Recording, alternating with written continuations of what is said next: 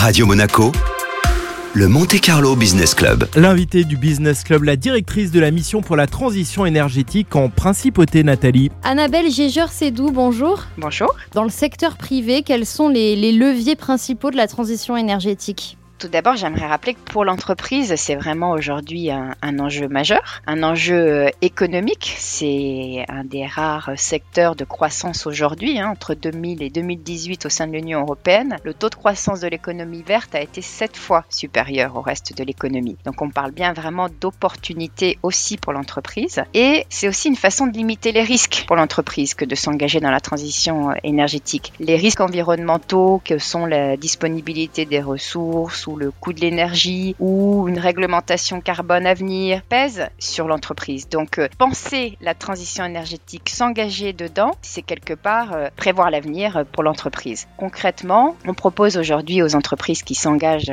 avec le pacte national pour la transition énergétique de faire un bilan carbone de leur activité. On leur met un outil à disposition sur le, site du coach du pacte national. Sur ce site, en fait, elles doivent faire un petit travail pour réunir les données nécessaires qui sont les données finalement de déplacement de leurs salariés, le nombre de kilomètres, est-ce qu'ils sont en voiture, est-ce qu'ils sont en train, est-ce qu'ils sont en bus, les informations sur leur consommation énergétique et leurs informations sur leurs déchets qu'ils produisent. Ils rentrent tout ça dans une calculette carbone et euh, ils font leur bilan carbone. Le bilan carbone, c'est la première étape. Et une fois que ça c'est fait, il va falloir lancer des procédures pour euh, réduire cet impact. Exactement. Et cette année, en 2021, on va les emmener plus loin encore en leur proposant de construire une stratégie zéro carbone. Pas simplement lister des actions, mais les lister avec un objectif de réduction qui lui est lié et des indicateurs pour les suivre. Et la deuxième proposition qu'on va leur faire dans le cadre du plan de relance, c'est vraiment si elles veulent aller plus loin et faire une analyse de cycle de vie de leurs produits, ou si elles veulent faire de l'éco-conception de leurs produits, ou si elles veulent travailler euh, sur une politique de mobilité plus chiadée, ou euh, penser certains de leurs produits pour réduire leurs déchets,